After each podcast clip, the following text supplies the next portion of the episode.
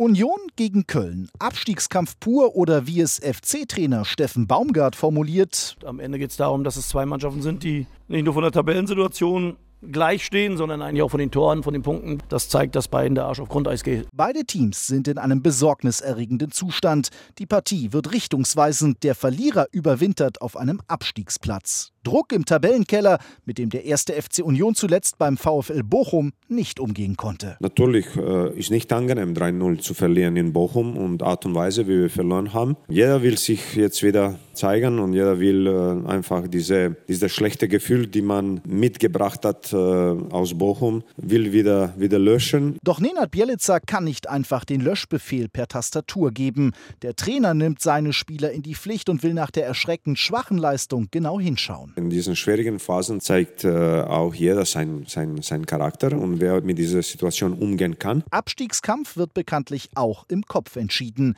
Mit Köln kommt die harmloseste Offensive der Liga nach Köpenick. Unionstrainer muss auf Duki und Gosens verzichten und erwartet wie zuletzt ein intensives Spiel. Gegen Gladbach ist gegangen um, um Zweikämpfe, um äh, Aggressivität und Disziplin und Ordnung auf dem Platz. Auch in Bochum ist gegangen um das. Und wenn du das richtig machst, dann kannst du alle Chancen, um zu gewinnen.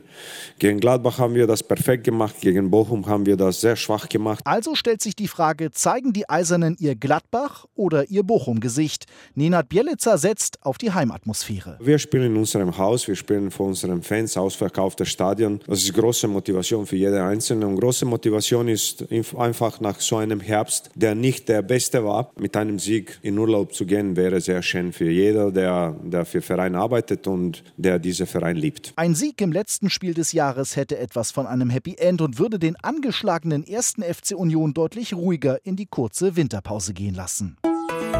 RBB 24 Inforadio vom Rundfunk Berlin-Brandenburg.